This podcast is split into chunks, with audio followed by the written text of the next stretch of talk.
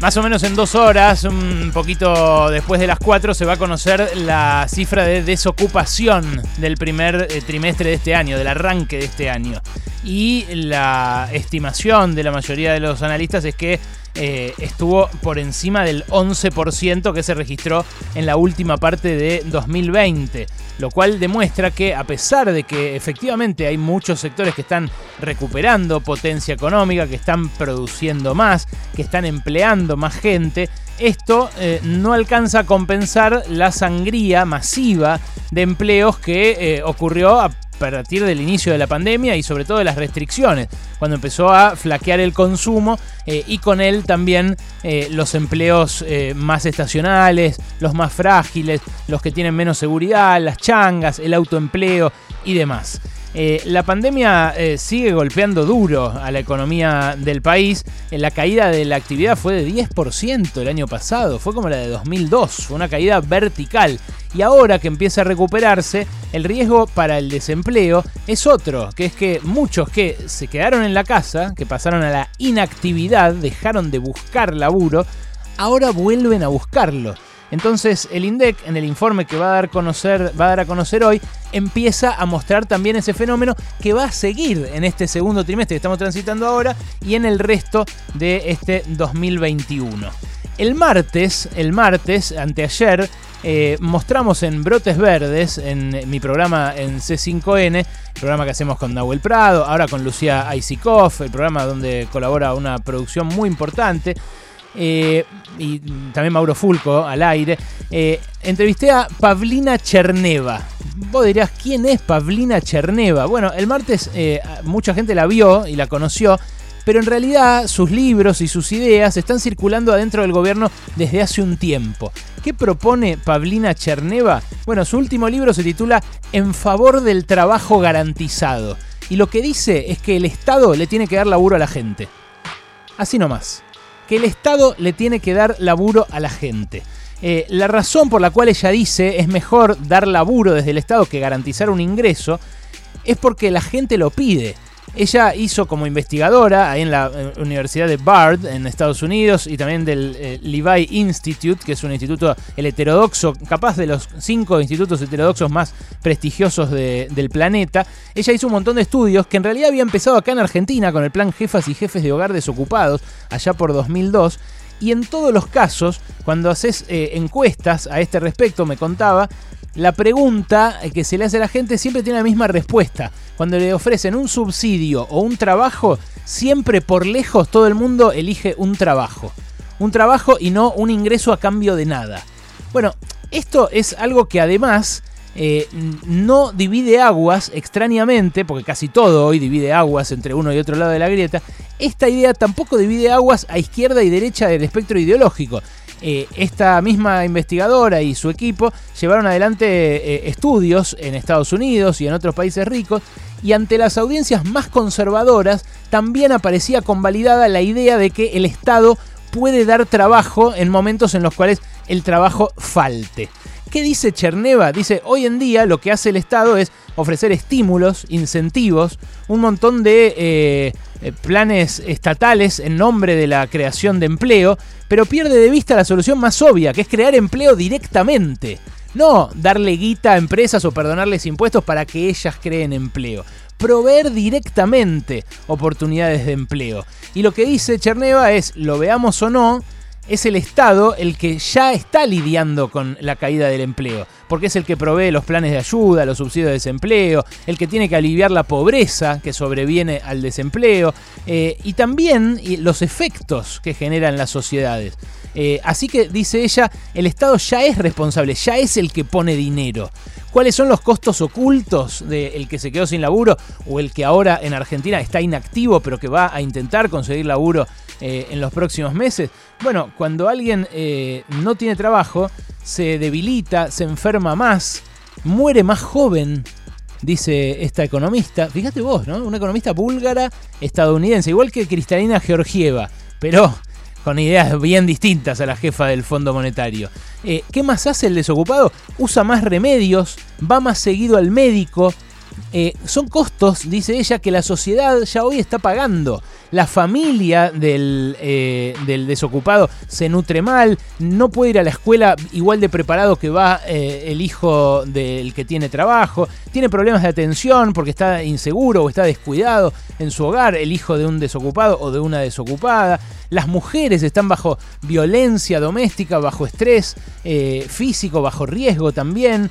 hay un montón de problemas económicos y sociales que se montan sobre la falta de empleo estable y de calidad. Por eso, dice ella de vuelta, el Estado es el que tiene que dar ese laburo. Bueno, acá ya en Argentina hay más de 900.000 personas que eh, reciben un eh, programa de empleo, un pago a cambio de una contraprestación laboral. No en todos los casos se cumple. Esas 900.000 personas son las que están en el eh, programa Potenciar Trabajo, que es el nombre que le puso Macri a eh, el que antes se llamaba Argentina Trabaja.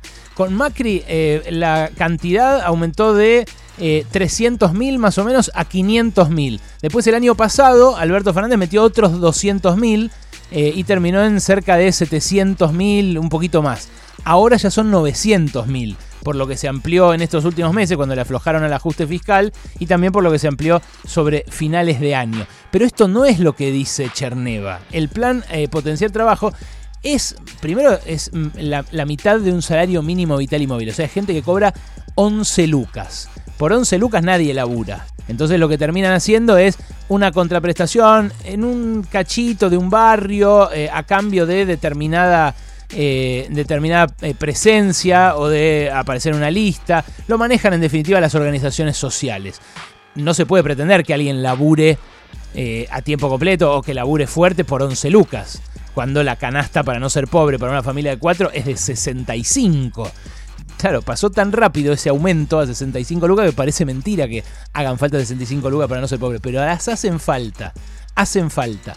Ahora, esta, esta discusión, eh, la discusión del el programa de empleo, es una discusión que empieza a escalar en el oficialismo hay sectores del kirchnerismo que dicen no alcanza con lo que hicimos eh, de eh, dar más dinero en las eh, tarjetas alimentar. Hay sectores de las organizaciones sociales que están dentro del Ministerio de Desarrollo Social que dicen no nos gusta a nosotros que den ese, ese dinero a través de las tarjetas. Lo que nos gustaría es que haya programas específicos de empleo, que las cooperativas armen las necesidades de cada comunidad, que las las propias, eh, propias barriadas hagan sus planos para construirse sus propias casas. Y esto es lo que propone esta economista que les digo entrevisté el martes pasado, Paulina Eh, a ella le pregunté qué tipo de trabajo podría dar el Estado, qué, podría hacer, qué podría garantizar el Estado. Bueno, dice ella, el tipo de cosas que hoy no da el mercado. ¿Qué no dio bien el mercado, por ejemplo? Eh, la, protección del medio ambiente nadie, ninguna empresa está eh, haciendo remediación ambiental. Y esto, dice ella y dicen muchos otros economistas que empiezan a, pensar distinta la economía a partir de la pandemia, estos no son trabajos improductivos. Los trabajos verdes, ambientales, que de hecho son muy importantes, eh, muy probablemente terminen en nada, eh, terminen en, ser indispensables, en, evitarnos usar barbijo durante 20 años más, cuando pase como en China, que el aire sea irrespirable en algunas ciudades de China. Bueno, eh, esto, dice ella, es parte del empleo que tiene que generar el Estado. Eh, cuidados, salud, buena alimentación y demás. ¿Cómo pagarlo? Es la cuestión. ¿Cómo pagarlo? Claro, por supuesto, ahí está el, gran debate. y por un lado, ella lo que dice es, eh, en Argentina, en su momento, el plan Jefas y Jefes costó 1% del PBI. Es lo que generó el año pasado el aporte extraordinario de las grandes fortunas. ¿No es acaso un deseo de la mayoría de la sociedad que los desocupados no sufran lo que sufren y que sus familias no sufran todo lo que trae aparejado el desempleo? A mí me parece que sí. Bueno, entonces la contrapartida del financiamiento también podría ser permanente si el Congreso considera que un aporte como el que hicieron los dueños de grandes fortunas se puede hacer todos los años. Claro, eh, ellos van a decir no, ahuyenta inversiones. Y sin embargo, el grueso, la mayoría de los 12.000 alcanzados por el impuesto de la grande fortuna, fueron y pagaron sin chistar. ¿Por qué? Porque la mayoría de sus patrimonios está en dólares y el impuesto está en pesos y medio que con lo que aumenta el dólar en un año se paga solo. Bueno, eh, esa masa de dinero hay que ver eh, en qué rinde más, si en la asistencia social o si en la creación directa de empleos. Pero esta economista, que es una de las exponentes más fuertes de, la eh, teoría monetaria moderna, una teoría que empieza a abrirse camino en la heterodoxia mundial, lo que dice es, che, ojo, porque la estamos pensando mal. La economía tradicional eh, piensa, por ejemplo, que tiene que haber eh, una tasa natural de desempleo, que a partir del 5% de desempleo no hay que ponerle más estímulo a la economía para que genere empleos. Lo que digo yo, dice Cherneva, es que tiene que haber eh, pleno empleo y que el Estado tiene que ser el que provea eso. ¿Por qué? Y bueno, porque nadie, nadie piensa en una tasa natural de hambre, por ejemplo. Nadie piensa en que un 5% de los chicos tienen que no poder ir a la escuela. Bueno, con el desempleo sí. Con el desempleo se da algo muy particular, que dicen, bueno, 5% de desempleo está bien. ¿Por qué? Y bueno, porque si no, más generaría inflación. ¿Cuál es el razonamiento? Hay que mantener desocupados a ese, eh, a ese porcentaje de desocupados para que no consuman. Eh, y de esa manera entonces se va a mantener equilibrado eh, el, mercado en oferta y demanda sin generar inflación. Bueno, esto ha sido ya discutido antes en el tiempo, la idea de una tasa natural de desempleo, pero me parece que ella lo discute con, mucha, con mucha solvencia, porque dice, es un número mágico. Eh, y no hablamos de un número eh, natural o normal de gente sin techo, ¿no?